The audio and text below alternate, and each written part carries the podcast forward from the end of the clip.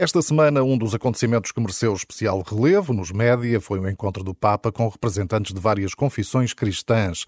Como tantas vezes acontece quando o assunto é grave ou delicado, o Papa pediu aos fiéis do mundo inteiro que rezassem com ele para que Deus conceda ao Líbano o dom da paz e da estabilidade. Ora, quem conhece bem o Líbano eh, e seguiu eh, seguramente este encontro promovido pelo Papa Francisco no Vaticano, a irmã Glória Maluf, da Congregação das Servas do Coração Imaculado de Maria, nascida no Líbano há já 20 anos, que vive em Fátima eh, e por isso fala perfeitamente português. Irmã Glória, bom dia. Bom dia. Não só fala perfeitamente português, como tem já, de resto, dupla nacionalidade, não é? Libanesa e portuguesa. Pois sim, sou, sou libanesa e portuguesa, sim, sim. Portugal é, de facto, para si já assim uma segunda casa? É, é, é Portugal é a minha pátria adotiva. É, é assim, eu fui transferida aqui como uh, religiosa, portanto, abraçar o Portugal para mim é abraçar a vontade de Deus. Foi mesmo, foi mesmo é, o que Deus quis para mim. É, portanto, sinto-me muito bem a casa. E assim, foi mesmo é, a pátria que Deus me deu depois da minha profissão religiosa. E, uh, irmã, do que é que tem mais saudades quando pensa no Líbano?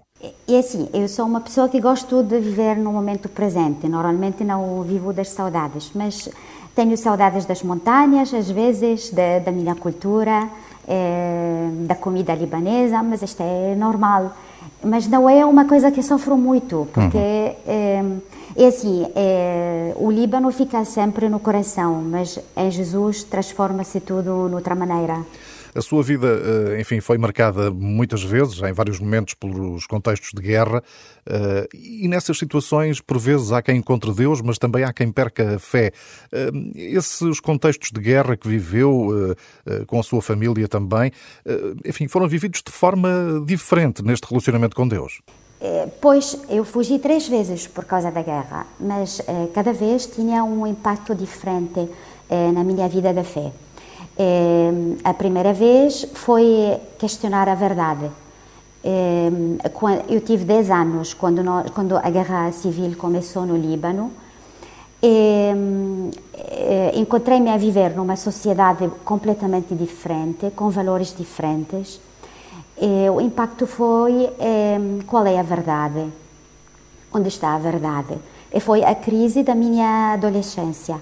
Pronto, é, é pesquisar a verdade no meio de muitas religiões, de muitas culturas, eh, de muitas maneiras de ser.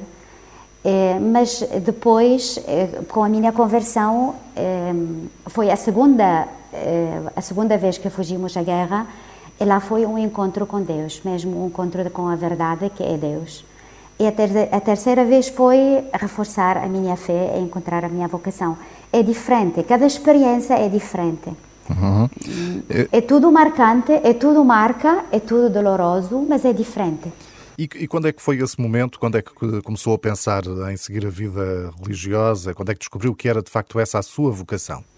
Foi eh, eh, antes de descobrir a minha, a minha vocação, foi a minha conversão a ser praticante 100%, passar de ser eh, passar de ser cristã eh, de nome a ser eh, cristã praticante. Este foi o primeiro grau da minha conversão. E depois foi encontrar Deus na igreja.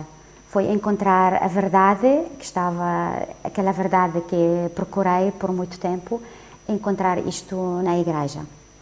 Depois foi enamorar com Deus, encontrar aquele grande amor que preenche o coração e que é suficiente para, para entregar a vida.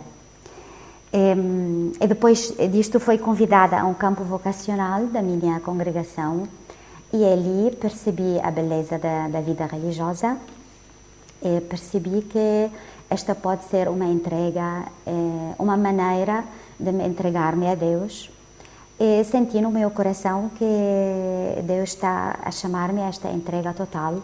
Portanto, acho que percebi, percebi que, que é isto. Depois é só caminhando que nós eh, descobrimos que Deus está perto de nós, está a acompanhar-nos, é, que verdadeiramente era esta a minha vocação. Está ainda, é ainda, não acabou. Com certeza. Irmã Glória, eh, falava aqui no início, enfim, da nossa conversa do Papa Francisco, não é? Que se reuniu esta semana com representantes de várias comunidades cristãs do Líbano. Eh, na sua opinião, este encontro pode mudar alguma coisa? Eh, enfim, a religião ou as religiões no Líbano podem ser uma ajuda para chegar à paz? É assim, é, se os libaneses metem em prática o que o Papa disse, eu acho que vai ajudar muito porque o Papa chamou um, a conversão verdadeira. Ele mesmo chamou a conversão na maneira de deixar a corrupção política e econômica. E chamou os líderes eh, cristãos de pedir perdão enquanto a nossa testemunha evangélica não era coerente. Porque quando os cristãos começam a dar um testemunho verdadeiro de ser cristãos, lá que vamos ter o dom da paz. É assim, é, o essencial é a conversão, porque a paz é dom de Deus, é, não é obra do homem, é mesmo o dom de Deus. E Deus dá este dom a quem vive nos seus mandamentos, a quem procura mesmo é, de, de ser fiel a Deus. É, a questão de, de, várias religiões no Líbano não é não é o problema de ter várias religiões. Uhum. Nós, nós... De resto, é conhecida é conhecida essa eh, enfim tolerância e fraternidade entre as várias religiões, não é?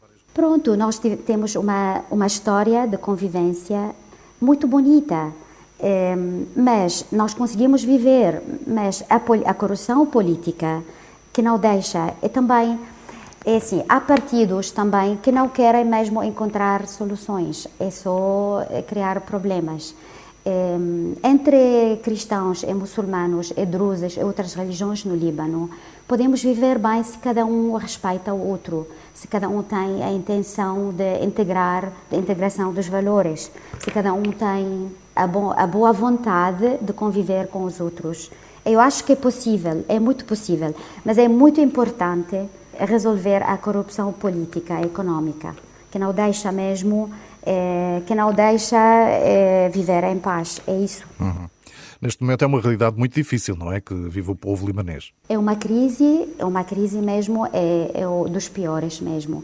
Temos, é, são mesmo 11 meses sem governo, desde aquela explosão no porto de Beirute, que morreram 200 pessoas é, o governo caiu, já passaram 11 meses, já ainda não temos governo. Uhum. E está muito difícil, muito mesmo difícil para os libaneses que vivem lá, uma crise económica e política séria mesmo. A irmã pertence à congregação das Servas do Coração Imaculado de Maria. O que é que seduziu nesta congregação? Esta ligação especial a Nossa Senhora? Sim, mesmo foi é, é uma devoção autêntica à Nossa Senhora. Gostei muito deste aspecto de ser marianos mesmo. De facto, nós temos um hábito mariano com o terço e tudo. E, gostei também eh, da união entre entre a Igreja Oriental e a Igreja eh, Ocidental, ou seja, eu conheci os missionários da minha congregação mesmo no Líbano. Uhum. Uh, irmã, no Líbano também existe um santuário famoso, não é? Dedicado a Nossa Senhora, o Santuário de Harissa. Sim, Harissa, sim, sim. É sinal também da, da, devoção que os libaneses têm por Nossa Senhora. Sim, sim. Foi o, o patriarca maronita, Elias Hawayet, eh, que decidiu de construir no eh, cinquentenário eh, da proclamação da dogma da Imaculada Conceição. Foi no ano 1904 é para, é para mostrar a devoção que os libaneses têm para com Nossa Senhora e também para pedir a sua proteção, sendo o Líbano o único país cristão no, que tem cara cristã no Médio Oriente, é, colocamos o nosso país é, sob a proteção de Nossa Senhora do Líbano. É um santuário muito bonito mesmo, muito. Irmã Glória vive em Fátima, como uh, temos dito, perto da Capelinha das Aparições, mas muito longe da sua mãe que está no Canadá, não é? Longe uh, da sua família. É difícil gerir as saudades? Uh, a sua mãe já veio a Portugal visitá-la? É, não, a minha mãe não pode, é, é muito idosa, uhum. não pode vir a, visitar, a visitar, não pode viajar. Mas é, é assim, eu acho que quando a pessoa entrega-se a Deus, é, a Nossa Senhora fica no seu lugar da casa, faz parte da nossa entrega. É, deixar para encontrar, deixar a família para encontrar uma família maior. É, Jesus é muito fiel. dá 100%. Ele diz no Evangelho que para quem o segue, para quem o seguisse, vai dar 100%. Comigo foi mesmo assim. É, é, a minha mãe é, tem uma graça muito particular, que ainda se eu estava perto dela, eu acho que não conseguia dar o que Nossa Senhora está a dar a ela mesmo agora. Faz parte da, entrega deixar a mãe e o pai para se entregar a Deus. Eu confio em minha mãe, a Nossa Senhora, todos os dias e ela está a fazer um trabalho maravilhoso na minha casa. Portanto, é, sim, o amor materno fica sempre fica sempre, claro. como amor à pátria, como amor aos nossos queridos, mas é tudo transformado no coração de Jesus. Temos isto e temos também mais, temos amor para outras pessoas também. Irmã Glória, a Francisca Favila, que uh, também colabora, é produtora de resto aqui das Pequenas Grandes Coisas, uh, partilhou uh, um cântico que ela descobriu, um cântico entoado por uma voz que seguramente a irmã conhece bem, por ser famosa no Líbano, não é? é importante no Líbano e no Médio Oriente, assim também o testemunho como este de alguém que entoa em árabe, não é? Cânticos religiosos cristãos. Sim, sim. É, Maria Cairuz é uma irmã, é uma irmã é, de rito é, maronita, é, mas a congregação dela é do rito bizantino. Uhum. Portanto, ela canta bizantino mesmo. Ela tem doutoramento em musicologia e antropologia do Sorbonne, em Paris. É, mas canta muito bem é, cânticos bizantinos tradicionais em, em árabe, em grego, em siríaco e ela conserva a riqueza das tradições da Igreja Oriental. É mesmo uma riqueza muito grande. E é uma boa forma de fecharmos também a nossa conversa ouvindo um pouco deste cântico, eh, e tanto quanto sei, um cântico a Cristo crucificado, eh, que fica então para o final da nossa conversa. Eh, irmã Glória, muito obrigado por ter estado aqui connosco esta manhã na Renascença. Nada, nada, obrigada eu.